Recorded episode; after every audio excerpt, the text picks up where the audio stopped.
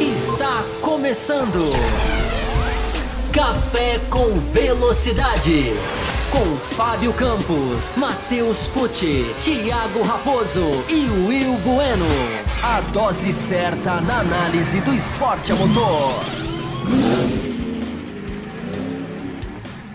Para você que nos ouve no cafécomvelocidade.com.br ou para você que nos assiste aqui no YouTube ao vivo, essa é mais uma edição do Café com Velocidade onde vamos falar sobre os testes de pré-temporada já avisando aqui que o Thiago Raposo, mais uma vez, né, está ausente, como vocês perceberam, né, que eu, Will Bueno, que estou ancorando. O Thiago Raposo, que em 2021 ele falou que só vai ancorar programas em que tiver recebido pelo menos 10 e-mails é, pré-programa para a gente ler aqui no programa e falou até que, vai ler os 10 e-mails e que até pode extrapolar no tempo de uma hora dos blocos. É, então, para participar aqui deste, deste debate aqui comigo, a gente vai falar sobre, sobre a pré-temporada, sobre os, os, os, tempos, sobre o quanto esses tempos significam para a pré-temporada. Vou chamar aqui os meus parceiros, já coloquei os dois aqui na tela, mas primeiro, Matheus Pucci, seja muito bem-vindo mais uma vez. Matheus Pucci, eu vou te fazer duas perguntas já aqui inicialmente, é, rapidamente para você, para você já é, falar. A primeira é, Max Verstappen na, é, em primeiro lugar né, no, nos testes com o melhor tempo. Pintou o campeão? E a segunda? Já podemos cravar Stroll é melhor que Vettel? olá, Will. Olá a todos. Meu companheiro vai ser apresentado já já. O pessoal que nos acompanha também. Uh, não, não dá para cravar um Verstappen campeão. Pelo contrário, acredito que a Mercedes ainda tem aquele pezinho Mateus, à frente. só um pouquinho, só um pouquinho. Oi. Eu esqueci de, de, ligar seu microfone. Agora vai, por favor. Ah, sim. Não, então, novamente, olá a todos, olá a todos que nos acompanham, ao Will, a todo mundo. E não, não dá para cravar o Verstappen campeão. A gente vai falar aqui sobre esses testes, do que nós vimos. Eu acredito que a Mercedes está aquele pouquinho assim à frente ainda. E quanto ao Stroll, também não dá para falar isso. Os testes nós não sabemos a situação em que Aston Martin estava em termos de combustível, de testes, tiveram vários problemas né, com, com caixa de câmbio, com motor, o Vettel principalmente acabou tendo problemas ali, então não andou tanto. Então não tem nada que dá para cravar. Tem algumas coisas que dá para a gente, vamos colocar assim, direcionar, que dá para a gente ter uma ideia, mas cravar não tem nada não. É isso aí. E também, já que já vocês, vocês já, quem está acompanhando pelo YouTube já, já viram a imagem deles, também está aqui presente com a gente, Fábio Campos. Fábio Campos, eu até já vou te pedir uma desculpas que eu vou quebrar um pouquinho o protocolo, que a gente ia deixar para falar sobre isso no final. É, mas eu acho que, já, eu acho que já, já vamos falar isso no começo, porque é importante, foi uma, um acontecimento aí que, que teve nesse, nesse, neste final de semana, né? A gente está gravando isso na segunda-feira, 15 de março, que foi o falecimento né, do, do âncora, do âncora, não, do narrador né, lendário aí britânico Murray, Murray, Murray Walker. Uh, e você, como nosso jornalista aqui do Café com Velocidade, eu acho que ninguém melhor do que você para falar um pouco, para a gente não deixar realmente passar, passar em branco aí essa, essa, essa perda aí tão, tão importante, né, tão grande aí para o mundo da Fórmula 1 e para os fãs da Fórmula 1, você que principalmente acompanha bastante a transmissão internacional, é, para você poder falar um pouquinho aí desse grande, grande ícone. Seja muito bem-vindo. Olá para você, Will, olá para o Matheus, olá para os nossos ouvintes, seguidores, internautas, enfim, todos que acompanham o Café com Velocidade. Espero que meu microfone esteja funcionando bem. É... Ah, foi um dia de luto mesmo para a Inglaterra, né, Will? Porque se não é um nome muito conhecido no Brasil, somente aquele fã de Fórmula 1 mais venerado sabe quem é, sabia quem era. Né? O Murray Walker, a morte do Murray Walker é um choque para um choque entre aspas, né? Porque quem morre com 97 anos, ainda mais no que a gente está vivendo hoje em dia, né? Quem vai até os 97 anos tem que ter, tem, tem até que ser celebrado, né? Que bom que foi até os 97 anos. É, então, para a imprensa inglesa, e a gente pôde acompanhar, né? Agora até os brasileiros já podem acompanhar um pouco do trabalho da imprensa inglesa com a F1 TV, que também é uma questão que a gente pode abordar, né? Lançada no Brasil entre aspas, né, na semana passada.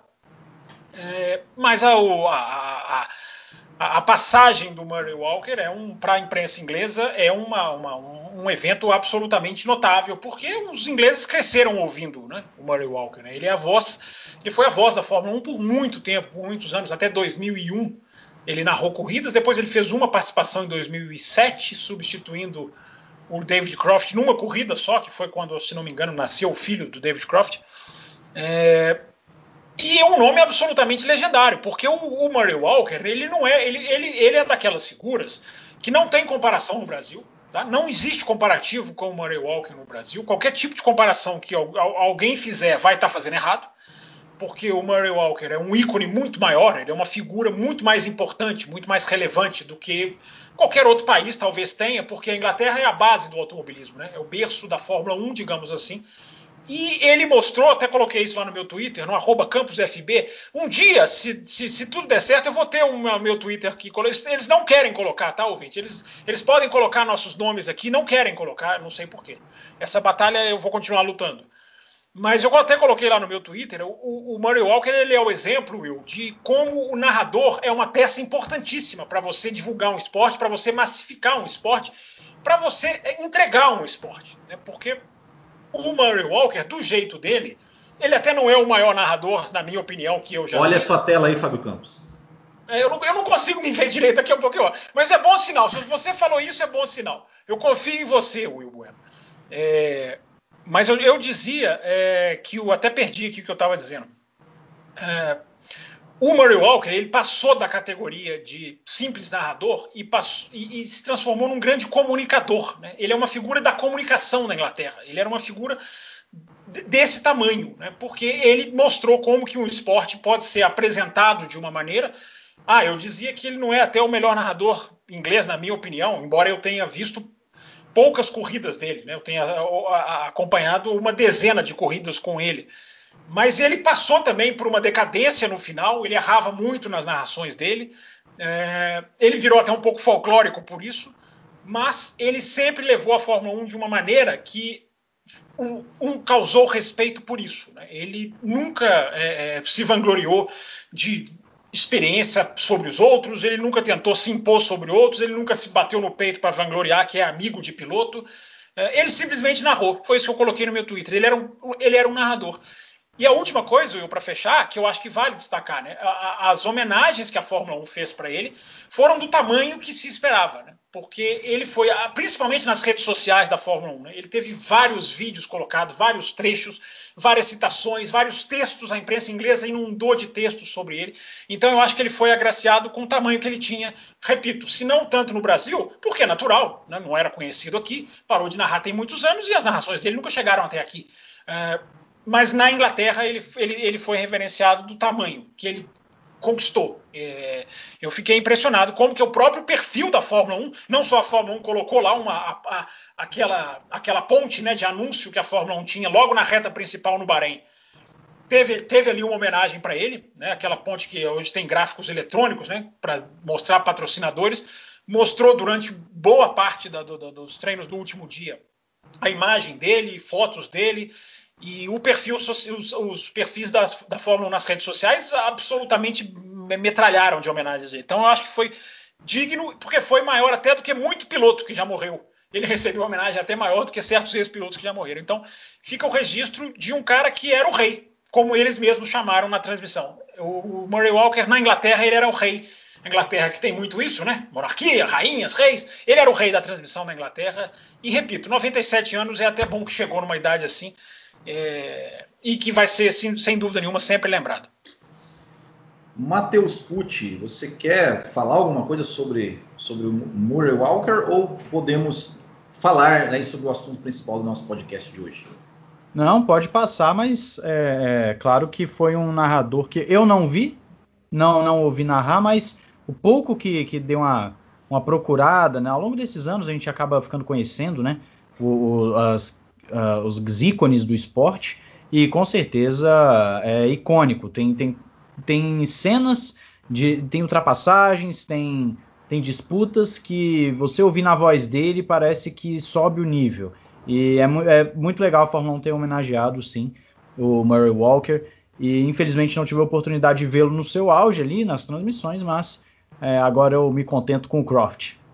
É. Mas você pode, viu, Matheus? Porque todo mundo que vai assistir corrida que tem na F1 TV, e agora eu Exato. espero que muita gente tenha F1 TV, que pegar corridas ali dos anos 70, dos anos de 81, né, que é, são os primeiros arquivos que a Fórmula 1 tem no site dela, até 2001 vai ser praticamente todas as narrações dele. Então dá para dá acompanhar o trabalho dele é, com a F1 TV no Brasil hoje também, Sim. as narrações dele.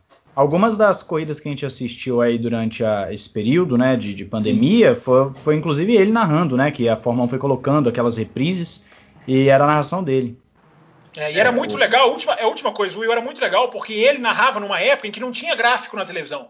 Então o papel dele de te informar o que estava acontecendo, coisa que hoje você não precisa nesse nível, porque em termos de posição você tem a informação ali, você tem a informação na sua mão. Era, era, é muito legal como ele fazia isso. Né? Então ele tem essa marca que foi. Ele ajudou muito a Fórmula 1 a ser compreendida numa época em que gráficos nas corridas eram apenas de vez em quando ali, primeiro para segundo, segundo para terceiro. Era, era aquela coisa rudimentar que a gente já viu. E ele, e ele fazia isso muito bem. Eu acompanhei uma corrida dele que eu me lembro que eu falei, cara, ele tá me mantendo informado das posições. Eu que sou fanático por ficar tentar saber tudo o que está acontecendo na todas as pontas da corrida. Era muito legal assistir corrida com ele nesse aspecto né, numa época tecnologicamente muito atrasada. Então é, é, é legal, dá para quem quiser lá acompanhar o trabalho dele, é só, é só, é só clicar lá e conferir. É, sem dúvida. Vocês já disseram tudo, né? Mas é, eu, eu sempre, sempre me lembro do, da, digamos, quando ele dava aquela ênfase, né? Do, que ele dava aquela afinada na voz e falava, oh my goodness, né? Aquilo, aquilo é, é, acho que era a marca, era a marca, era a marca é, registrada dele, assim, uma ultrapassagem, ou até ele narrando a clássica briga do Piquet com o Salazar, ele fala, ele, ele, ele solta essa. Então, realmente, né, um ícone aí da, uh, da, da das transmissões. Ele tem, ele tem uma frase que ficou eterna, né? O que é. é. assim: não tem nada errado com esse carro, a não ser que ele está pegando fogo. essa, essa foi uma das frases dele que entraram para a história. É, bom, então vamos falar então agora da, dos, acho que feito aí o, feito aí o registro, né, para a gente não não, não deixar passar. É, vamos falar então sobre os testes né, de pré-temporada que aconteceram aí nesse, neste final de semana no Bahrein. É, eu vou confessar para vocês que eu vi pouco, né, e eu, eu me justifico, né, porque eu estava sem internet até algumas horas atrás aqui, né, porque eu tive que fazer uma mudança aí, então fiquei sem internet. Mas vi alguma coisa ali. Isso não é, é. justificativa nenhuma, Will, porque pré-temporada 90% você percebe o que aconteceu depois. Você assiste. É, então. Muita gente, muita gente que está vendo o café ou ouvindo vai saber agora o que eu já falei no ano passado. Porque muita gente agora teve a oportunidade.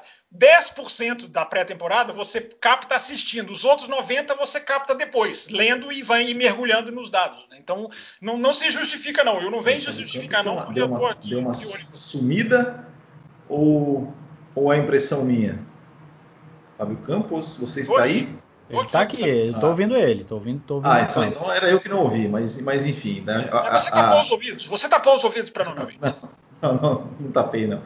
Mas, acho que o pessoal também ouviu, acho que foi só eu aqui que deu uma, que deu uma, uma, uma travadinha, mas, mas, mas enfim. Como você bem falou, né, 10% apenas né, do, do, do, de, do da, da, da pré-temporada é, é assistindo, o resto é pós, né, é, são, os, são os comentários depois, era isso que você estava dizendo, né, Fábio Campos? É, não é nem os comentários, é na análise de dados, né? A, uhum. 90% da, da, da, do, do, do, acompanhamento da pré-temporada vem depois que a, que a luz vermelha já acendeu. Então, você assistir a pré-temporada, você, você consegue ali 10% do, do, do que você tem que saber. O resto vem depois. Tá. Fábio Campos, então já vou, já vou começar com, com, contigo, então. É, a olho nu, vamos dizer assim, o que podemos podemos extrair alguma coisa dessa pré-temporada?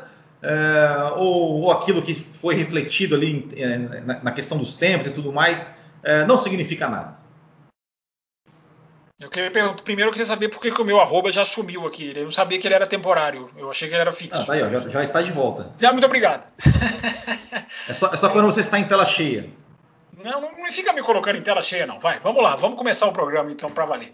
É, dá para a gente pegar algumas coisas, né, Eu acho que algumas coisas dá sempre para se captar, embora eu, desde que faço café com velocidade há nove anos, É, bem, eu, sempre bato nessa tecla, né? Pré-temporada ela não é o, o, o decisivo para o título, ela não é o decisivo para o campeonato, embora vá ter exemplos é, em exceções em alguns anos que se dá para se ler plenamente o que vai acontecer, e outros anos é uma enganação completa, né? É uma, é uma enganação no sentido não de que há blefe, de que todo mundo joga para esconder, no sentido do trabalho que é feito. Né? As equipes fazem o trabalho que elas têm que fazer.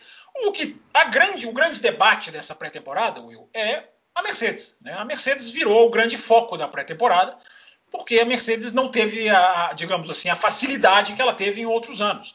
É, a gente vai discutir aqui né, o que, que significa o fator Mercedes, até que ponto há preocupação, até que ponto não há preocupação. Eu acho que essa pré-temporada, Will, embora seja para mim das mais difíceis de se ler, porque o que a pré-temporada fez foi deixar um enorme ponto de interrogação, alguns, né, enormes pontos de interrogação e pouquíssimas certezas, pouquíssimas certezas.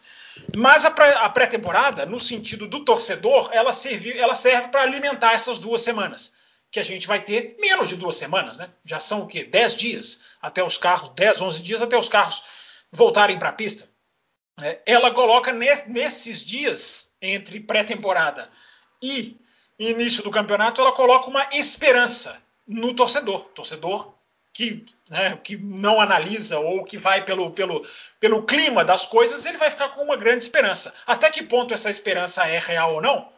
Nós temos aqui, espero eu, mais de uma hora para discutir, porque hoje não vai ter tirania aqui. Eu espero que hoje a gente consiga ter um programa sem tirania e com o tempo que o ouvinte merece que a gente tenha. Matheus Pucci, é, além né, do, que, do que foi, do que pode ser visto né, a, a olho nu, vamos dizer assim, é, e o que de repente a gente não viu a olho nu? O que, o que, o que você acha assim? Qual, qual a sua impressão sobre esses, esses testes, seja da Mercedes ou seja de outras equipes? É, olhando a tabela, a tabela de tempos, ou olhando né, as análises pós, pós-testes, é, o que, que você pescou ali que de repente é, vale, a pena, vale a pena comentar, vale a pena dar uma, uma ênfase especial para o nosso ouvinte ficar ligado também. Como diria o Fábio Campos, pensar na cama. Olha, tem, tem um ponto que eu quero chamar a atenção, que eu vou sair de um, de um extremo da tabela e vou para o outro extremo da tabela. Eu vou lá para Williams, tá?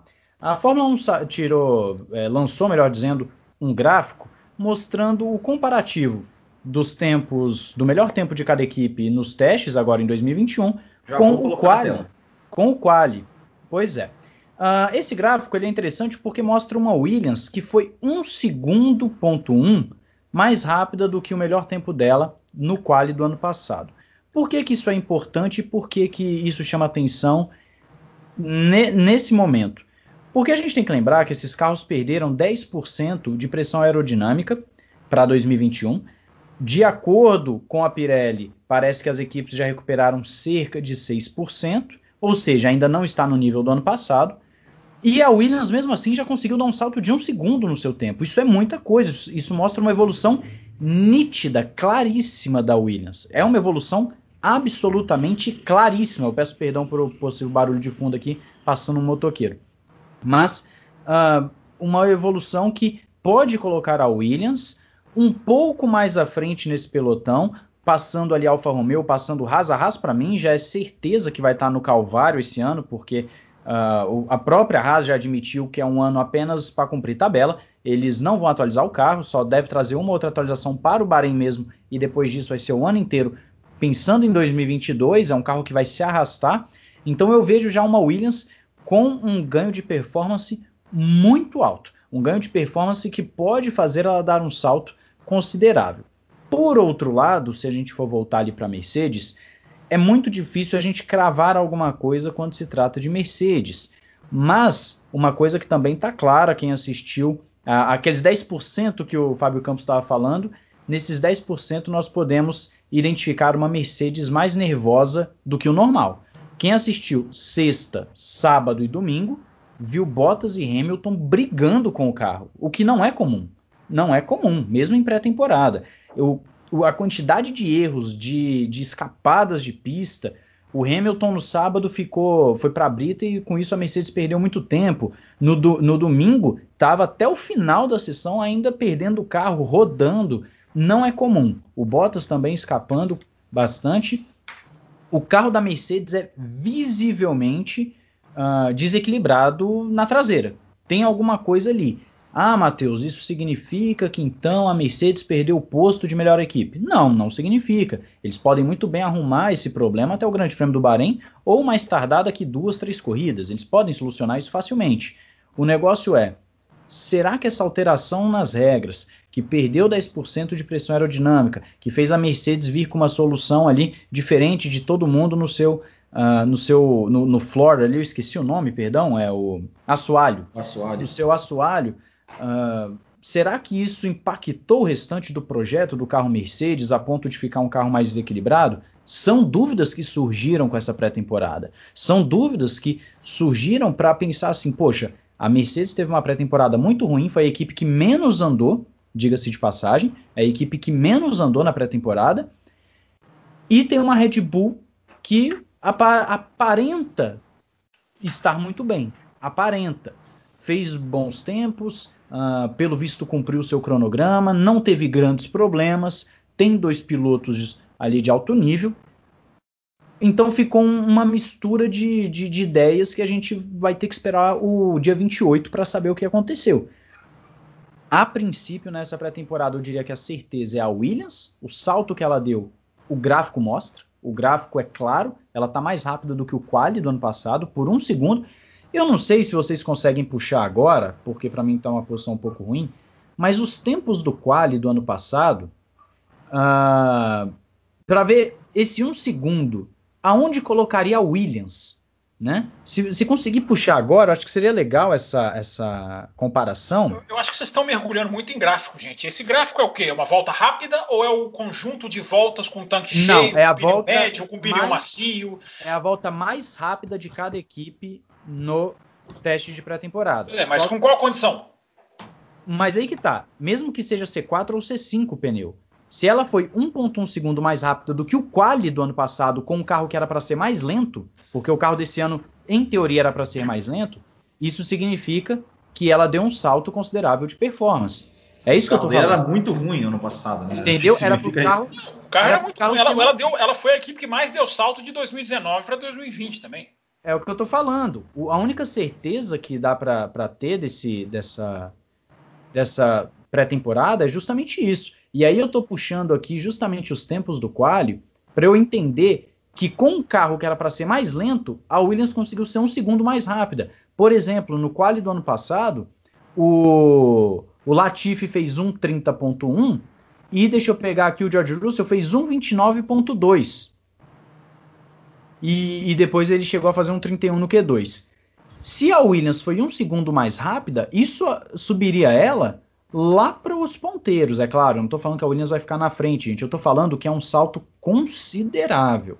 É um salto muito grande de performance para uma equipe que era para ter um carro pior.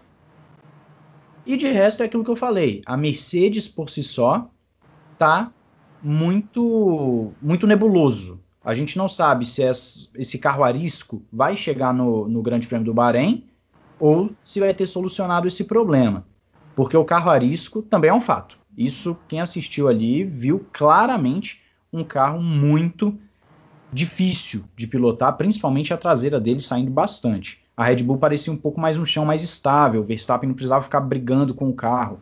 Né? Isso com certeza influencia no, no, no desempenho geral da volta né? Mas é isso que eu vejo nesse momento. O meio de pelotão está muito embolado, é muito difícil concluir alguma coisa do meio de pelotão nesse momento.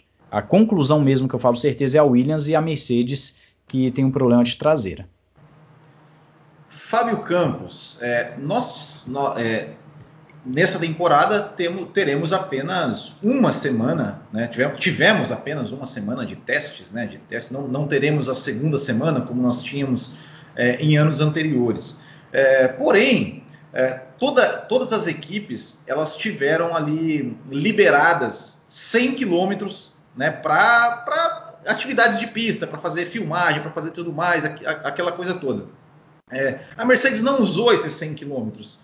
É, será que de repente eles, eles podem, é, se é que realmente né, tem, eles enfrentam um problema é, grande como né, o, o, próprio Lewis Hamilton falou, que o carro não estava aquelas, aquelas coisas, tem alguns problemas. Será que eles podem usar esse, essa, esse, esse tempo pequeno de pista para tentar melhorar alguma coisa? E você acha que isso é possível? Ou é, se é que a Mercedes está um pouco atrás, se é que a Mercedes realmente tem um problema é, para o Grande Prêmio do Bahrein, isso pode comprometer ali o desempenho e até a posição deles na pista? É, eu acho que a Mercedes tem um problema. O tamanho do problema, Will, é que é a grande, a grande incógnita. Né? Não foi um teste suave. Eu acho que a palavra que melhor define foi uma palavra colocada pelo Lando Norris, né? que é, é, na verdade, duas palavras, né? que ele colocou less comfortable, ou seja, eles estão menos confortáveis. Eu acho que essa é a melhor definição, porque a gente não sabe o tamanho do que está acontecendo com a Mercedes, se é um problema crônico, não me parece, não são os testes de pré-temporada que vão me, me, fazer achar que é. Agora, se é, esse problema se estender temporada adentro, nós vamos tentar entender um pouco melhor o que pode ser. Aliás, eu tenho uma teoria que já está circulando nos bastidores do Bahrein, daqui a pouco eu vou trazê-la aqui. É, mas os 100 km que todas as equipes possuem, né, são, são ah, é, ali é que você tem um limite de velocidade, não é um teste exatamente, não são 100 km liberados, não são assim, ó, entra na pista e faz o que você quiser. É, você tem coisas que você não pode alterar, você tem um limite de velocidade, enfim, você tem que andar uma parte desse tempo com atrás de um carro com uma câmera para se justificar esse dia de filmagem, que é oficialmente o que, a equipe, o que as equipes têm. É, mas sim, dá para a equipe mexer alguma coisa aqui, outra ali, alguma coisa dependendo, repito, depende do tamanho do problema. Há um problema, né? A, a, a, só que é o seguinte: a, definição que eu faço para o ouvinte do café é a seguinte: eu não tenho certeza de nada, aliás, eu não tenho certeza da Williams. Eu acho que para mim a Alfa Romeo impressionou mais do que a Williams, é, inclusive porque a Alfa Romeo recebeu um motor até né, agora mais aceitável da Ferrari. A Williams para mim vai brigar lá atrás. A grande o que parece muito claro é a Haas ser a pior equipe. Né? A Haas que nem mexeu no carro, não gastaram tokens, enfim, os caras não estão nem aí para 2021, eles vão com tudo para 2022. Né? É, mas enfim, daqui a pouco a gente volta para o final do pelotão. Mas para falar da Mercedes, é, a, a, a, colocação que eu faço para o ouvinte do café é: a piora da Mercedes é condicional, mas a melhora da Red Bull é real. Eu acho que isso deu para a gente pegar dos testes. A Red Bull tem um começo sólido, tem um começo. É, durável, digamos assim, sem problemas de confiabilidade. A Mercedes, o que intriga no caso da Mercedes é, é que você casa, né? Há uma falta de vontade da Mercedes em colocar o carro na pista. Isso me pareceu claro, eles não tinham nenhuma pressa em, em voltar correndo. Todos os períodos da tarde, todo mundo trocava, trocava os carros, o, o, acerto do carro, já que é um carro só, todo mundo usava uma hora de almoço, entre aspas, entre a manhã e a tarde, para fazer a troca de pedais, dos bancos, enfim, adaptar o carro para o outro piloto. A Mercedes gastava duas horas. A Mercedes gastou duas horas todos os dias para fazer isso. Por quê? Se todas as outras equipes gastaram uma hora, isso para mim é sinal claro de quem não está ali querendo botar o carro na pista com tanta veemência quanto os outros. Pode ser pelas razões que forem. É... poucas voltas a Mercedes deu, mesmo quando não teve problemas.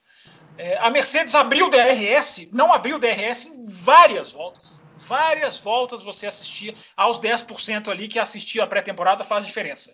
Em várias voltas você via que a Mercedes nem abriu o DRS, volta rápida. É, ao contrário do Tsunoda, que abriu o DRS muito antes do que deveria, né? aproveitando que isso não é policiado no, na, na, na pré-temporada. A própria troca de câmbio no primeiro dia, o câmbio de um carro de Fórmula 1 é trocado em mais ou menos uma hora e meia. A Mercedes demorou três horas para trocar o câmbio. É, então você soma isso, não quer dizer que a Mercedes está blefando, não é nada disso. As pessoas têm que ser menos 8 ou 80. Né? É impressionante como nas redes sociais as pessoas embarcam nessa coisa. É, não é 8 ou 80. A Mercedes, repito, apresentou problemas. O tamanho do problema é que a gente vai ver. Agora, as pessoas também têm que entender que a mídia vai bater nessa tecla para vender o campeonato do Grande Prêmio do Bahrein. Vai, vai vender o Grande Prêmio do Bahrein. Então, a Mercedes não estourar nos testes é manchete. Cabe a nós filtrarmos o que, que exatamente é inconsistência. O carro parecia realmente muito instável e tem uma pulguinha atrás da orelha que é isso que eu vou, é essa coisa que eu estou guardando para contar, mas daqui a pouquinho eu conto.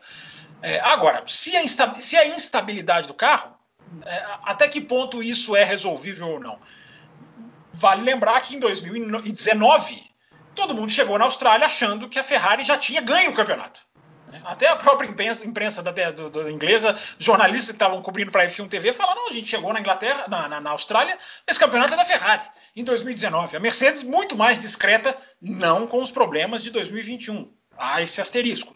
Mas na hora do vamos ver, foi o que foi. Né? Eu até coloquei hoje no meu Twitter lá uma foto do motorsport.com que mostra quem são os líderes de pré-temporada em termos de tempo Exato. e o campeão do mundo. E aí você tem uma série de divergências. Você tem a Ferrari liderando a pré-temporada em quatro anos seguidos. Em 2014 a Williams. Tem essa imagem também. Mas... É, a, a, Williams fez a volta mais rápida da pré-temporada. 2014. Enfim, é, então, é, é, é os gráficos de análise, por isso que eu estou questionando aqui o que o Matheus está falando, os gráficos de análise têm que ser muito bem lidos também.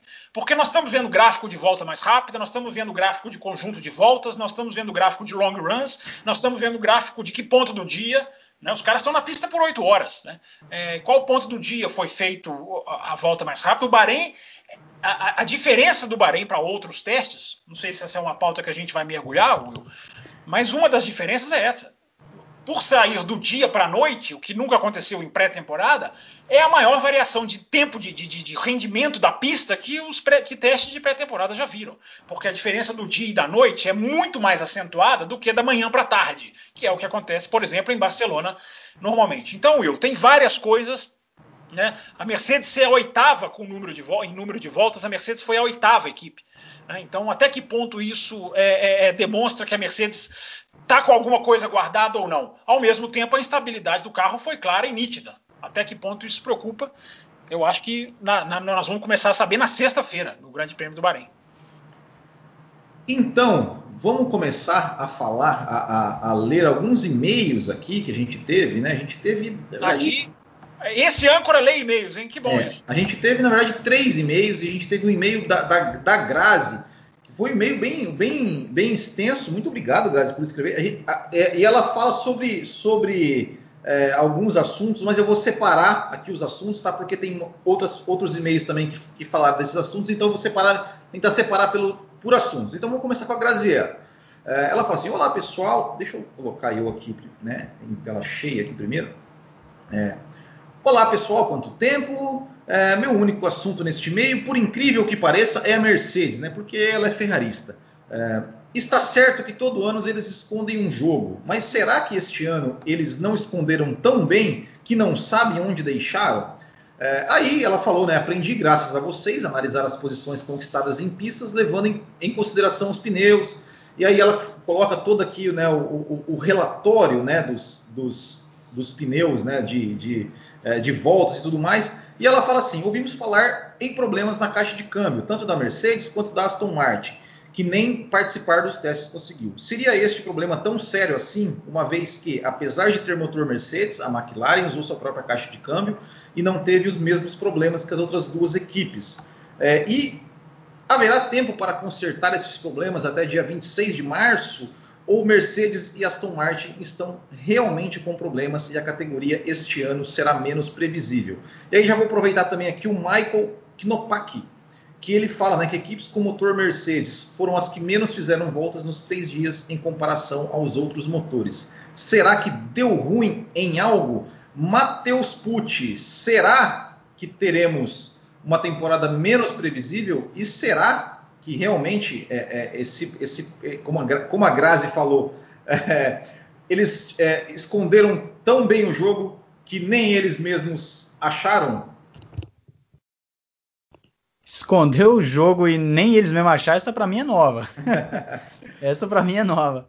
Mas, olha, poder ter algum problema uh, a ponto de, de realmente prejudicar o campeonato das equipes com motor Mercedes e caixa de câmbio Mercedes, isso pode acontecer, não necessariamente vai. Poder pode. Também me chamou a atenção esse episódio da, da caixa de câmbio, tanto Mercedes quanto Aston Martin, né, que é da, da Mercedes, uh, terem dado problema, e Aston Martin com problema de motor também. E isso chama atenção, com certeza chama atenção. Mas o que nós temos que lembrar é, geralmente, o histórico, vamos pegar o histórico da Mercedes, é de quando tem um problema, ela resolve rápido a Mercedes ela tende a melhorar com uma certa velocidade alta, um, um certo, uma certa rapidez, os seus problemas. É bem possível que o problema de motor e de caixa de câmbio sejam solucionados antes do Grande Prêmio do Bahrein. Ano passado mesmo, se não me falha a memória, no ano passado, uh, na pré-temporada a Mercedes tinha um problema e quando chegou no primeiro Grande Prêmio, tudo bem que o primeiro Grande Prêmio foi acontecer bem depois, né, meses depois, mas estava uh, tudo solucionado. Nós não, não, não vamos contar muito com, com essa situação, apesar que se está tendo problema, nada impede que no Bahrein a Mercedes quebre. Nada impede que no Bahrein a traseira continue ruim, nada impede que a Aston Martin tenha um problema por conta disso. Vale lembrar que a Aston Martin foi a segunda equipe que menos andou juntamente ali com a Mercedes. E a Aston Martin fez uma grande propaganda uh, ao longo dos últimos dias sobre campeonato do mundo, sobre querer ser campeão em breve, sobre eles estão vindo com tudo, etc. E no final das contas, a gente não sabe o que, que vai virar. A gente não sabe exatamente o que, que a Aston Martin está trazendo. Ela tem uma traseira que aparentemente é a da Mercedes de 2020. Se a Mercedes de 2021 está com problema na traseira, talvez a de 2020 seja um local para eles olharem e verem a solução. Mas a Aston Martin é uma incógnita também. A gente não sabe se esse carro vai vingar, se esse carro, com a alteração de menos 10% de pressão aerodinâmica, vai conseguir gerar a performance que se espera dele. Por isso que é um conjunto de fatores, não somente câmbio, não somente motor, mas um conjunto essas questões relacionadas à Mercedes eu acredito que serão solucionadas. Mas a performance em si da Aston Martin, a performance em si da Mercedes, o conjunto, o chassi, a aerodinâmica, etc., isso a gente só vai descobrir mesmo uh, se é crônico ou não no Bahrein, que nem o Campos falou. E vou aproveitar, deixa aqui, Will, e só citar aqui um comentário da Cíntia, que ela estava aqui me defendendo nos comentários. Ah, né? A Cíntia estava me defendendo aqui. Isso porque o Campos foi muito enfático ao falar, não, eu discordo do Matheus, não sei o que, não sei o que, do, do gráfico, sendo que eu apenas falei a pura realidade de que, a, de que a Williams foi a única equipe que conseguiu ser mais rápida do que o seu tempo de quali, sendo que era para ser mais lento de acordo com a nova regra. Em nenhum momento eu falei que o gráfico é absoluto e a gente tem que tomar ele como, como o grande parâmetro de comparação. Não é isso. É porque chama a atenção num regulamento onde era para os carros serem mais lentos, a Williams conseguir botar um segundo no carro anterior. É isso só que eu falei. É, chama a atenção essa Williams mais rápida. Então, obrigado, Cíntia, pela defesa feita aí. É, claro. Gente, as pessoas têm que parar com essa, essa super sensibilidade. A gente discordar de forma enfática não quer dizer que a gente está é, dizendo que não, mas é não vale nada ou seu... jogando comentário na lata de lixo. A gente não, discorda é de forma enfática porque a gente fala de forma enfática, né?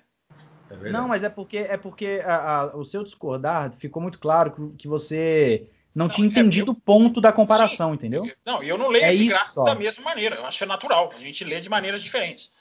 É, é porque é. o ponto que eu coloquei foi um e você interpretou de outro jeito. É só isso, entendeu? Que, que aconteceu. Foi um. Foi só um, um, uma, uma compreensão que não, não, não ficou alinhada do gráfico. Porque eu citei uma informação, você interpretou como se fosse outra. Só uma coisinha para deixar claro para o ouvinte, porque eu interpretei como é... se fosse outra. Eu questionei qual o que, que esse gráfico exatamente se refere. Qual ponto? Questionei pneus, ponto do dia, situação. Você, você foi lá e pegou os tempos do ano passado. Foi esse meu questionamento. Então, é o gráfico que a própria Fórmula 1 colocou com os tempos mais rápidos desse teste comparando o quali do ano passado. Sim. Entendeu?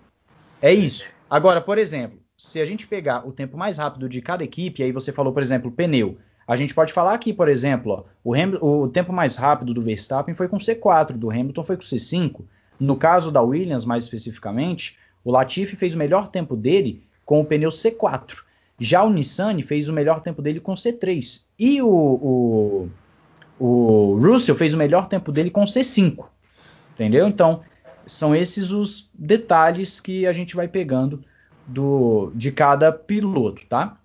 É basicamente isso que eu tinha para falar, só para gente, a gente é, é, não deixar uma dúvida para o ouvinte nesse caso. Inclusive, Will, eu não sei qual vai ser o próximo ponto da pauta, mas eu quero só aproveitar aqui, que eu estou com o gráfico aberto aqui, é, a melhor volta de C4 de cada piloto.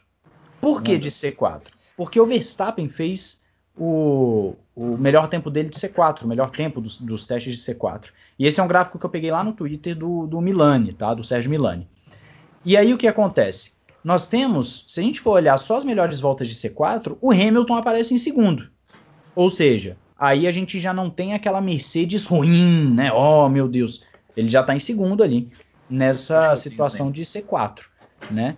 É, é, interessante ver, essa, ver esse gráfico também, apesar de que o Tsunoda também aparece por ali, mas enfim, tempos são tempos eu, e aí. Eu vou, eu vou, discordar de novo com toda o C4, a o C4, peraí, peraí. O, C, o C4, né? Só pra, por acaso, se alguém não, não, porque como, como é, é, desde acho que do ano passado, né, que ficou apenas sempre é, médio, duro e macio, né, nas, nas corridas, né, independente do composto. É só para explicar. O C5 é o composto mais macio. Né? O C1 é o composto mais duro. Então o C4 é o segundo composto mais macio dentre os cinco compostos que a Fórmula 1 tem. Fábio Campos. Pré-temporada, gente, ao longo dos anos, a gente vai aprendendo que é o seguinte: a, a, o gráfico de melhor volta em pré-temporada, para mim, é, é um dos que menos conta. Porque gráfico de melhor volta, você não sabe justamente as condições, você não sabe giro, as condições de giro do motor que os caras estão, a condição do dia, a não sei que o gráfico tenha esses elementos. É, o que eu não, não, vi nenhum que tenha. Gráfico de pré-temporada, que para mim é o mais útil, é você pegar os conjuntos de long runs, que seja, os conjuntos de volta que os caras fazem, porque aí é muito mais é, é fiel, porque o cara não vai ficar fazendo um long run, não vai ficar andando 30 voltas é, é, só com uma especificação de giro do motor ou só com uma, com uma digamos, com uma é, é, é, deficiência proposital, vamos colocar assim. Uma volta rápida, o cara pode fazer em várias condições. Pode fazer com um carro vazio, tanque vazio, pode fazer até fora do regulamento. Teste de pré-temporada não é exigido que o carro fique dentro do regulamento. Não, não existe essa vistoria técnica. Então, o gráfico, para mim, que é o mais é, é, esclarecedor de, de pré-temporada, é, não é a melhor volta, não é quantidade de voltas você tem ali como curiosidade. Ele é muito mais válido para a equipe do que para piloto. É, é, o gráfico dos long runs, que a gente teve pouquíssimo nessa pré-temporada, porque o tempo foi muito curto, o que é ótimo, porque o que eu sempre falo aqui desde que eu estou aqui no café, quanto menos pré-temporada é melhor, porque a gente vive numa Fórmula 1 hoje, neste dia, hoje, que é a Fórmula 1, quanto menos dados, melhor ela é. Né? Quanto menos os caras acertam o equipamento, melhor é. Basta pensar o seguinte: se você desse mais dois dias de pré-temporada Vamos supor que existisse a segunda e a terça-feira. A Mercedes ia, a chance da Mercedes era piorar ou melhorar? É claro que era melhorar. É claro que mais tempo de pista, mais tempo para solucionar o problema. Então é o ideal essa pré-temporada pequenininha, tinha que ser até menor, porque os caras e, hoje. E é historicamente o que acontece na Mercedes, né, nos, nos testes de pré-temporada. Né? Na primeira semana, de repente, não, não, não, vem, não vem, digamos, entre aspas, muito bem, e na segunda semana ela se mostra para que veio, né? Você colocando menos dias, só que com um dia hoje, os caras fazem três grandes prêmios. O Raikkonen, se não me engano, no domingo andou três grandes prêmios do Bahrein. Ou seja, não existe mais, as pessoas têm que atualizar o software. Não existe mais aquela Fórmula 1 que você precisa pôr o carro na pista, porque senão vai todos os carros vão quebrar e não vai ter corrida. Os carros não quebram mais. Você tem um problema de câmbio aqui em um a outro, mas não sabe, não dá nem para saber que é um problema crônico. É um problema que aconteceu. Quem garante que já não resolveu? A Mercedes quebrou no primeiro dia, no segundo e no terceiro. Teve o mesmo problema? Não teve. É, então os caras hoje andam um grande prêmio num dia, eles andam três grandes prêmios num dia. Tem que reduzir isso, tem que deixar os caras com esse ponto de interrogação. Por isso, para finalizar, os gráficos de long run são muito escassos. No ano passado deu para ver muito melhor é, que são, na minha opinião, os gráficos que contam mesmo, que você vê o quanto que o cara está jogando ali para simular uma corrida. A coisa mais importante que eles podem fazer é simular a corrida, mais importante até do que simular qualifying. Eu vou, eu vou, eu vou aproveitar aqui é, e puxar a sardinha para o meu lado de novo aqui para aumentar a audiência. É, o, eu, o gráfico que eu estou passando, essas informações, não é se o, se o dado é mais ou menos relevante, é informação para o nosso ouvinte. Então, assim, eu estou passando aqui para ele, para ele entender o que está acontecendo a nível, porque a pessoa, quando ela assiste a pré-temporada, ou às vezes não assistiu e quer saber, ela quer saber de dados, ela quer saber qual foi a volta mais rápida, qual o piloto que andou melhor, qual o piloto que fez isso, qual pneu isso, qual foi aquilo. Ela quer saber disso, não tem à toa. dado que é mais relevante e dado que é menos Tudo relevante. bem, mas informação... Quem, quem, achar mais relevante, vai lá e olha o dado. Só estou fazendo Tudo aqui bem, mas como eu não tenho... da reflexão para a corrida. Como eu não tenho como adivinhar qual ouvinte nosso acha mais ou menos interessante, eu estou passando de qualquer forma. Eu não estou falando que você não tem que passar essa informação. Eu não estou dizendo não, é porque isso. você está colocando você um contraponto. Você está interpretando como, como se eu falasse para você não ler esse gráfico. É você tá porque tá você está colocando um contraponto como tá... se fosse inútil passar o. E aí, pô, aí tira toda. Você está interpretando, você tá interpretando é errado. Eu não disse isso, hora nenhuma eu disse isso. Hora nenhuma eu disse. Eu disse que o gráfico para a corrida é outro. Eu não estou falando para você não passar essa informação, eu não disse isso. Então eu vou passar mais um gráfico aqui que é do, do tempo médio de cada equipe. Tá claro que aqui não está sendo contabilizado o, aquelas voltas em que eles simplesmente saem do box e, e depois voltam em seguida. Não. das voltas completas em si. Nós temos um tempo médio onde a Red Bull teve o melhor tempo médio de 1:29.573, com a AlphaTauri em segundo, Ferrari, Mercedes aparecendo em quarto. Esse é um tempo médio, aí vem Alfa Romeo, McLaren, Alpine, Haas, Aston Martin e Williams. Então, em tempo médio, a gente vê que, que como tem uma, um, um bolo muito grande, dá para ver claramente também que as equipes focaram justamente em ficar dando voltas fazendo seja teste de peça, teste do que for, do que propriamente voltas mais rápidas, né? Ou então um long run, como o Campos falou agora, um long run mais consistente para a gente ter uma ideia de long run. Porque, por exemplo, se a gente tem uma Red Bull em primeiro e uma AlphaTauri em segundo, dificilmente a AlphaTauri deu um salto de performance para ir para segundo. Né? Então o gráfico ele deixa isso muito claro de que as equipes elas buscaram fazer os mais variados testes ao invés de, de, de ter um período muito longo, até porque foram apenas três dias, de, de seja de, de quali ou teste de, de corrida ou o que for. Que eu acredito ser bem legal essa informação para a gente ter uma ideia de como foi tudo muito embolado e os mais diversos testes possíveis, tá? Sendo que a diferença do primeiro para o último, da Red Bull, que teve melhor tempo médio para a Williams, que teve o pior, foi de cerca de 2,6, de 2 segundos e 6 ou 2%, tá?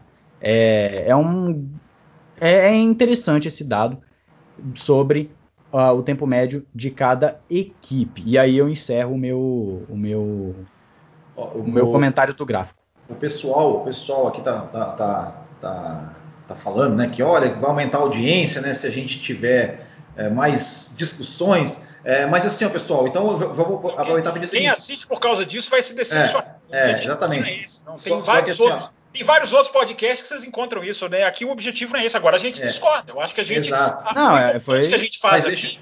É, eu acho rapidinho, Will. É, é, o, o, o, o, erro de interpretação, eu acho que houve aqui, é de que não, não é dizer que a informação passada não deve ser passado é irrelevante. Eu acho que cabe a nós fazermos um filtro, como eu falei. A imprensa vai bater muito em certos assuntos que não necessariamente são concretos. É, é, é o filtro que a gente está fazendo. Agora, a gente pode colocar aqui todos os gráficos. Se vocês quiserem, a gente pode apresentar todos os gráficos. Agora, não dá para chegar aqui e não falar, ó, esse eu acho mais relevante, esse é menos, esse aqui conta isso. Esse aqui, a história das pré-temporadas, mostra que esse gráfico vale. Essa aqui não. É Isso aí faz parte do jogo. É, é eu, só, eu, só, eu só ia dizer aqui que nós temos é, menos likes no vídeo do que espectadores. Então, por favor, pessoal, se você não deixou o seu like, deixe o seu like. E quem quiser contribuir com o super chat também, a gente fica muito agradecido. E claro, né, se você gosta bastante do, do Café com Velocidade e quer estar sempre participando, né, acompanhando mais de perto essas nossas discussões, torne-se um apoiador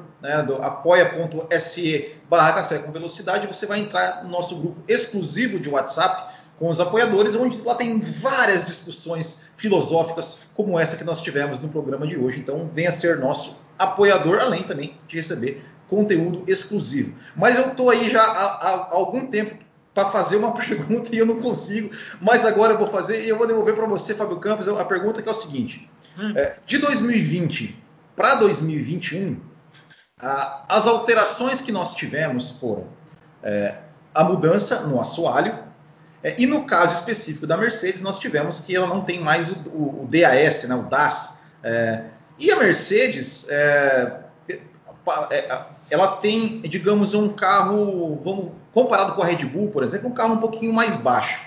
Será que é por conta disso? Né? Será que, não sei, você falou que tem uma teoria. É, a sua teoria. Você está tá indo na linha certinha, mas continua. É, a sua teo... é, então, não, a, a, a, pergunta que eu ia fazer é essa. A sua teoria é, tem a ver com esses dois fatores, né, ou seja, três no caso, né, a, a ausência do DAS, é, a mudança no assoalho e o fato da Mercedes ser um carro um pouquinho mais baixo do que, por exemplo, a Red Bull, que, que, que ocasionou essa, essa é, instabilidade na, na, traseira do carro e até esses, esses problemas aí é, de caixa de câmbio e tudo mais.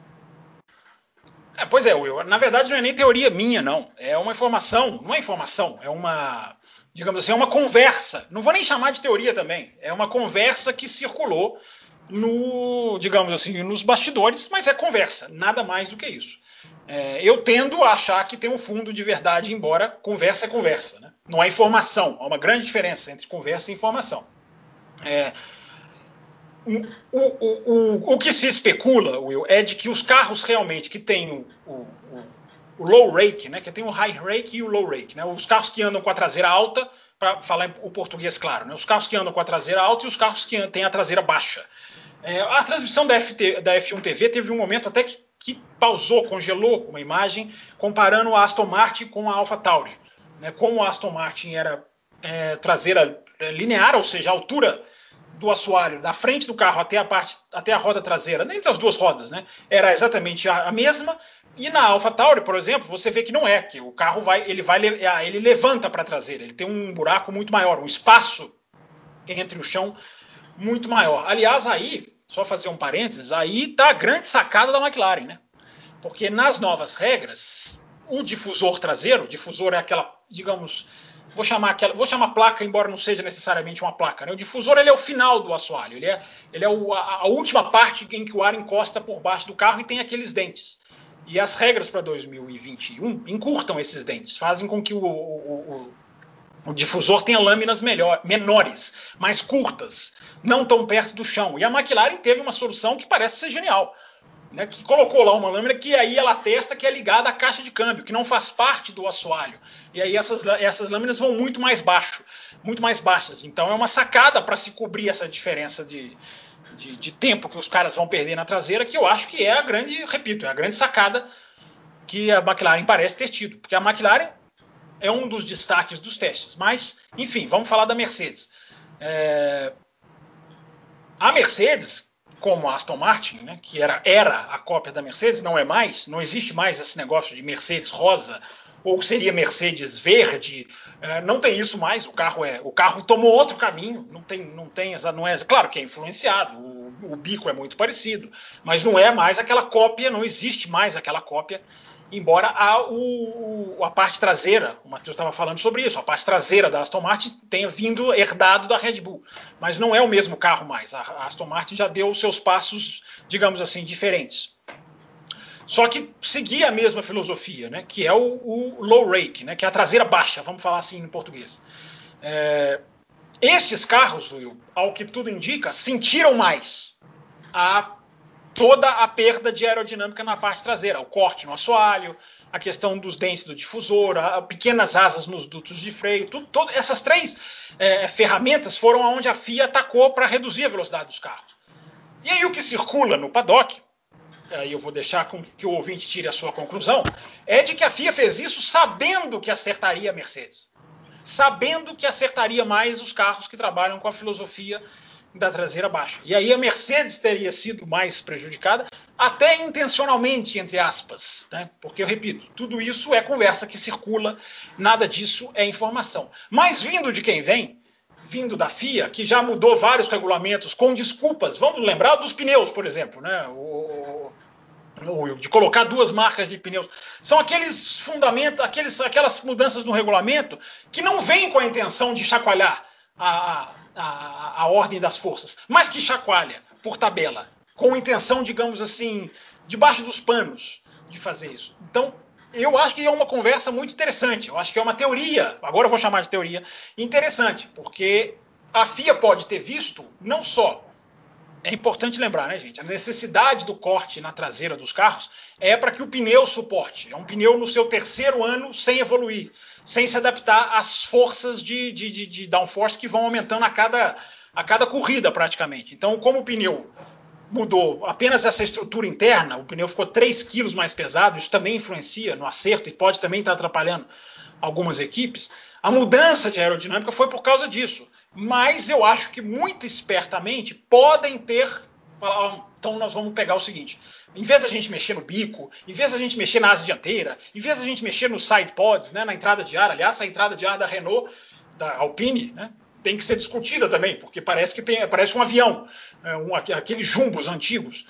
é, podem ter feito, podem ter feito isso com a intenção, olha, vamos atacar o downforce, mas vamos atacar na parte traseira, que é onde a Mercedes tem tendência a sentir mais. Eu não duvido, não acredito nem duvido, como diria o outro, mas é o que circula, no, é uma conversa, repito, que circulou no paddock do Bahrein, não é uma ideia minha, eu estou só trazendo aqui para o ouvinte como informação, para ele pensar na cama, Will, que não é frase minha, é, é frase de João Betting, que eu trago aqui sempre para o ah, ouvinte pensar na cama. Agora, falando em pensar, é o seguinte: a gente tem aqui seis minutos, ainda tenho dois e-mails para ler, e ainda tenho que falar de Ferrari e McLaren. Não, a gente estoura um pouquinho. É, então tá bom. Então vamos lá. É, Matheus Pucci, aqui, ó, continuando o e-mail da Gra. A Grazi, ela fala o seguinte: é, outra coisa, e os motores Ferrari, hein? Dia 1, Sainz em terceiro com pneu C3, Giovinazzi em sexto com C3. Dia 2, Giovinazzi em quinto com C5, Leclerc em sexto com C5. Dia 3, Sainz em terceiro com C4, Kimi em quarto com C5. Sendo que o próprio Binotto deixou claro que o carro tem um consumo de pneus muito alto e por isso os pneus mais soft não têm o mesmo rendimento que os mais duros.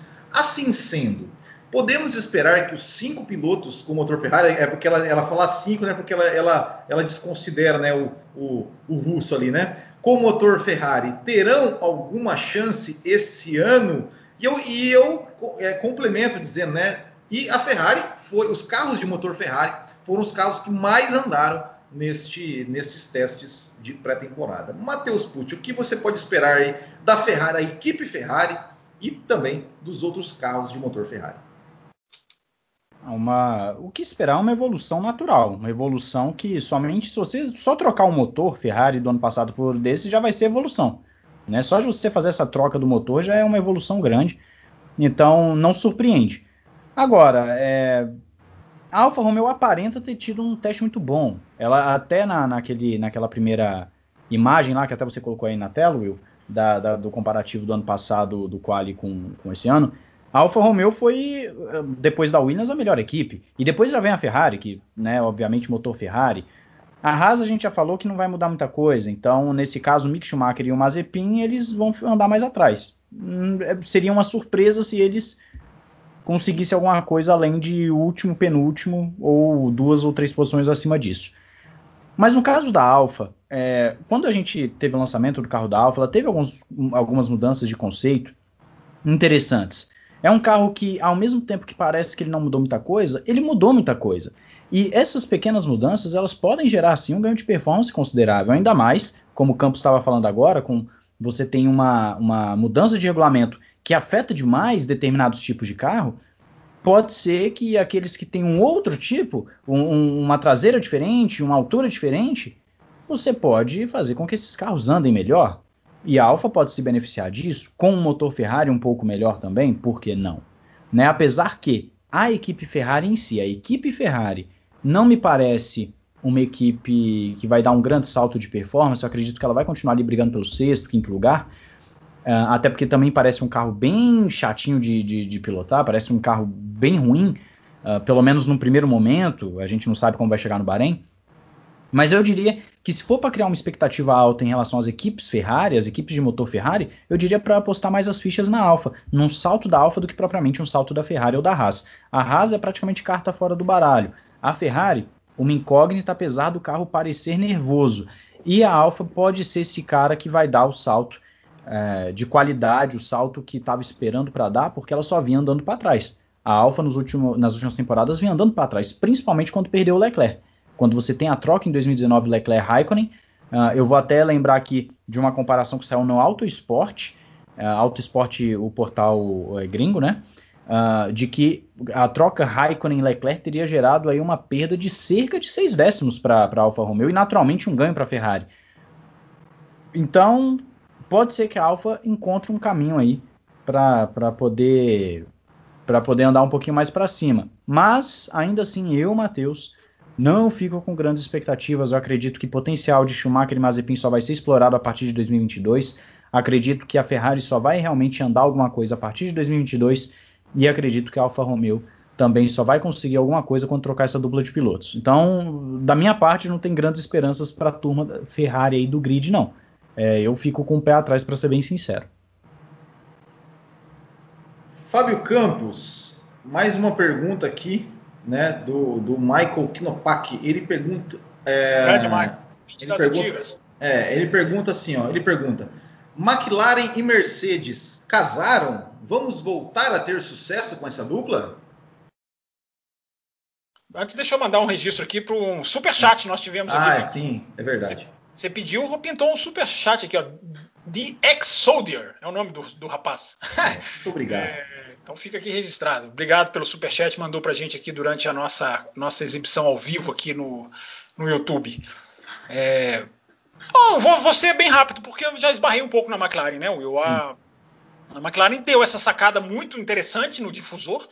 Né? O motor parece que casou bem, porque a única equipe que mudou, né? Motor de, de, dessa, dessa temporada, intertemporada de carros quase congelados, né, praticamente congelados. Então havia uma dúvida muito grande, né, um carro que não foi desenhado para esse motor, mas parece que parece que casou bem, parece que conseguiram fazer as, as, adaptações bem feitas, o carro conseguiu andar, o carro conseguiu render. A McLaren é um dos pontos de interrogações positivos, digamos assim, da pré-temporada. É, eu acho que foi uma foi uma foi uma, uma foram três dias positivos para a equipe, conseguiu andar, conseguiu simular, conseguiu fazer várias coisas. Eu acho que a McLaren é, é, aqui, aqui correu grande risco, né? Porque a questão dos tokens foi criada por causa dela, né? E aí a McLaren não usou token para desenvolver, só usou token para adaptar. Né? Eu, eu, se você me perguntasse uma semana atrás, eu estaria com o pé atrás com a McLaren, mas fizeram, parece que deu certo, parece que casou direito, parece que o motor com o carro tá dando, tá dando, tá dando liga, mas o ponto de interrogação positivo na pré-temporada não exclui que podem largar em 15 e 13 Aí uhum. vira, aí justamente vira, né? Vira ponto de interrogação é, negativo. Ou, não há nada garantido, apenas é. que eles conseguiram fazer um trabalho decente. E com todo respeito, eu tenho muito respeito pelo Carlos Sainz, mas também melhorou a qualidade do piloto, né? Convenhamos. Sim, é... a troca foi para melhor, sem dúvida nenhuma. É, e para a gente encerrar aqui os nossos assuntos, né, e para desespero do, do Thiago Raposo, vamos extrapolar uma hora. É, também. Não, hoje vamos uma hora e dez, uma hora e é, doze. Vamos. Tem vamos. mais, tem mais aqui, né? Estamos voltando aos velhos tempos. É, aos velhos tem, tempos. tem a última pergunta do Michael Knopak e, e também tem um e-mail do Michael Oliveira sobre o mesmo assunto. Então, o Michael Knopak pergunta: será o ano do Verstappen? Até que ponto essa liderança nos testes tem a ver com a chegada do Pérez? E aí o Michael Oliveira lá de Recife, fala assim: ó, uma coisa que me veio à cabeça sobre a Red Bull. O último bom piloto para bater de frente com o Verstappen foi o Ricardo. Será que o motivo é que o carro é realmente difícil e a dupla já estava adaptada, coisa que não deu tempo para Gasly e Albon? Se não me engano, o Pérez falou que vai demorar algumas corridas para se adaptar. É, Matheus Pucci, vamos, vamos, primeiro dessa, dessa questão do Verstappen. Assim, a, é, até que ponto essa liderança no, é, nos testes tem alguma coisa a ver com a chegada do Pérez, é, ou não, ou nada a ver? É, e, e, o que significa essa liderança do Max Verstappen nos testes? Ah, Para mim não tem nada a ver o Pérez o, o, influenciar o Verstappen na liderança, porque a gente não sabe é, o que, que, eles fizeram no teste, né? Às vezes eles fizeram programas completamente diferentes e, e, o programa que o Verstappen acabou fazendo foi um programa que permitiu fazer uma volta mais rápida. Não sabemos. Uh, eu não vejo como sendo motivo para o Verstappen querer ser primeiro numa pré-temporada o Pérez. Ele tem que querer ser primeiro na corrida, não na pré-temporada. Né? Assim, claro, o, o, ouvinte colocou um ponto que eu acredito que o que ele quer dizer é: será que o Pérez agora é um incômodo para o Verstappen? Eu acredito que é isso que o, que o nosso ouvinte quis passar. E aí é uma, é, é uma situação onde sim, eu acredito que o Pérez pode ser mais incômodo do que foram os dois pilotos anteriores. Uh, mas agora, na pré-temporada em si, não vejo motivo, eu não consigo ver como sendo o grande ponto do Verstappen fazer uma volta mais rápida, simplesmente para impressionar o Pérez. Uh, a segunda pergunta é a do o que significa né, a Red Bull em primeiro, não é isso? É, é a liderança dela. Uh, eu acredito, sendo bem sincero, que a Red Bull ela tem sim um carro mais coeso. Eu acredito que ela tem um carro, quando digo mais coeso, um carro mais pronto para brigar ali na frente. Significa que ela vai bater de frente com a Mercedes? É o que a gente está falando do programa inteiro. A gente não sabe. Só no Bahrein para a gente descobrir isso. Mas que aparentemente a Red Bull tem um carro mais confiável, como o Campos citou agora há pouco, um carro que aparentemente também é mais rápido. Vale lembrar que é um carro que o motor Honda que ia vir só em 2022, ele veio já para 2021, então eles têm um carro que falando com uma licença poética, é um carro que tem um motor do futuro, né? Vamos assim colocar. Então, é, ela pode sim dar esse salto. A Red Bull pode dar esse salto. Ela pode vir com, com, esse, com essa surpresa e aproveitar um possível problema da Mercedes para poder uh, brigar ali na frente. Vejo com bons olhos. Mas eu recomendo aos nossos ouvintes, ao mesmo tempo que gerar expectativa para a temporada, também manter um pouquinho o pé no chão ali é, na hora de, de, esperar alguma coisa da Red Bull, porque pode chegar no Bahrein e a Mercedes enfiar meio segundo. A gente não sabe, né? Pré-temporada, como foi dito também aqui durante todo o programa, é sempre muito complicado. A gente analisa dados, a gente bota isso, bota aquilo, mas não dá para concluir como o grid será ou que tal equipe vai necessariamente ser melhor do que a outra, a não ser em casos esporádicos, como a Haas que falou que nem vai atualizar o carro, vai deixar o carro só adaptado mesmo para esse ano e pronto. Né? Então, ter um pouquinho de, de, calma com essa questão da Red Bull e com o Verstappen também. Verstappen é mais piloto que o Pérez em termos de velocidade pura? Para mim é, mas acho que o Pérez vai dar um trabalhinho ali para ele. Fábio Campos, para a gente encerrar aí, que você, o que você achou, né? O que você, você é, é, analisando né, esses, esses testes, esse desempenho da Red Bull e principalmente do Max Verstappen, é, o que podemos esperar da Red Bull é, e o Sérgio Pérez, esse, esse, ponto que o nosso, que o nosso ouvinte colocou, né, sobre, sobre a dificuldade do, que, que o Pérez pode enfrentar para se adaptar ao carro, você acredita realmente que isso vai, isso vai acontecer ou que o Pérez é, tende a, a, se adaptar melhor do que os, os seus antecessores? É, eu acho que o Pérez é mais piloto do que os antecessores dele, né? Então eu acho que isso aí já é um grande diferencial. É, eu acho que o, que o que esperar da Red Bull, né, eu vou até repetir a frase que eu falei, né? Acho que se a piora da Mercedes ainda é uma coisa condicional, a melhora da Red Bull é real, para mim. É, o quanto isso vai valer, nós vamos ver daqui a pouco, mas o carro andou o que tinha que andar, o carro parece acertado, todo mundo que estava na pista né, ali vendo de perto o carro no chão, o carro é, limpo, digamos assim, a guiada limpa. Né, a Mercedes, a, a, desculpa, a Red Bull mudou a traseira do carro, que é justamente o que se reclamava da época, por exemplo, do álbum no ano passado. O, Campos, só, posso te, te, interromper uma coisa que eu lembrei de uma coisinha bem pode. agora. Se não, for, se for para me xingar, pode. Se for para me xingar. Campos, lembra o ano passado, hum. testes, quando a gente comentou sobre os testes de pré-temporada, a gente lembrou que o Max Verstappen, é, no, no, no, último setor ali em Barcelona, que ele, ia cravar, que ele ia cravar o tempo mais rápido, ele tirou o pé e, a, e, e o pessoal estava achando que a Red Bull ia chegar com tudo e, e a Mercedes, né, e a Mercedes foi lá, né, ou seja, passeou novamente. Né? Será que, que o pessoal está se iludindo de novo? Bem lembrado, muito bem lembrado. É, aliás, quem levantou o pé que eu vi foi a McLaren dessa vez, né? Mas foi num treino da manhã foi no treino da manhã. E os treinos, claro, os tempos da tarde, no, da noite, digamos assim, esquece manhã, né? É tarde e noite. A gente é acostumado a falar manhã, porque as pré-temporadas sempre foram manhã-tarde, né? Nesse ano foi tarde e noite. No, na primeira sessão, o Norris levantou o pé no momento em que a McLaren vinha com os dois melhores setores, as duas melhores parciais. Agora, repito, como não é a parte mais, digamos assim, o melhor da pista no dia, não quer dizer que ia virar manchete, não sei. Nunca vamos saber. É, mas muito bem lembrado, Will. Isso é muito bem lembrado, porque esse ano eu não vi ninguém fazendo isso, a não ser o Norris. É, mas é um exemplo de justamente como que é por isso que eu estava discordando do gráfico dos tempos de volta, porque os tempos de volta puro ele envolve muita coisa, na minha opinião. Então é, ele tem que ter um ponto de interrogação. Agora, o, a questão da Red Bull, né, nisso eu concordo, é, é eu acho que é melhor, é, é, muito clara. Eles mexeram na parte traseira, que era onde se indicava a diferença. O ouvinte citou aí a questão de ah, mas sempre foi um carro difícil. Eu não entro muito nessa análise, porque o cara, cada ano é um carro. Né? Cada ano o carro tem ali as suas, as, suas, as suas evoluções, as suas adaptações. Nem sempre o carro tem, às vezes até acontece, mas nem sempre o carro ele é muito parecido, é, é, é tão parecido quanto é, num período de 3, 4 anos. O carro vai mudando. Mas tudo bem, o ouvinte tem uma, uma, uma, colocação válida, que é um carro que, que o Verstappen tira muito dele, né? Um carro, é, digamos assim, muito, muito alinhado para o modo Verstappen de dirigir. Agora, dirigir é bom, né? Pilotar. É, agora, eu acho que o Pérez, o Pérez é, é, é um cara que tem tudo para dar muito melhor do que os outros, para andar muito melhor do que os outros que o antecederam. Ele falou, ele deu essa declaração, né? Vou precisar de cinco corridas. Eu acho que isso é declaração para a imprensa, é outra declaração que eu, que eu questiono. Eu estou aqui para questionar, vou fazer o quê? É, eu questiono também, porque o cara não vai ficar cinco corridas de banho-maria ou cinco corridas é, é para pegar. Ele vai querer pegar já lá logo na primeira corrida. Eu não senti, não sei de vocês dois, eu não senti o Pérez tão, digamos assim, com tanta dificuldade assim, não. Achei que o Pérez foi até é, é, andou e conseguiu fazer ali até consistentemente o que outros pilotos que foram bem cotados no, no, nos treinos fizeram.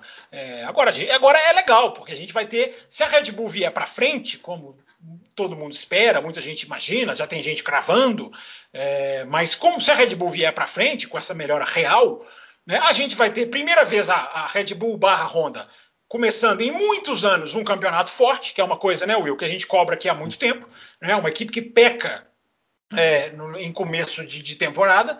É, e ver a Red Bull começar o ano forte pode ter um impacto lá na frente, na disputa pelo título, sim. Que ela dure algum pouquinho a mais e não acabe no meio do campeonato, como acaba no, nos últimos anos.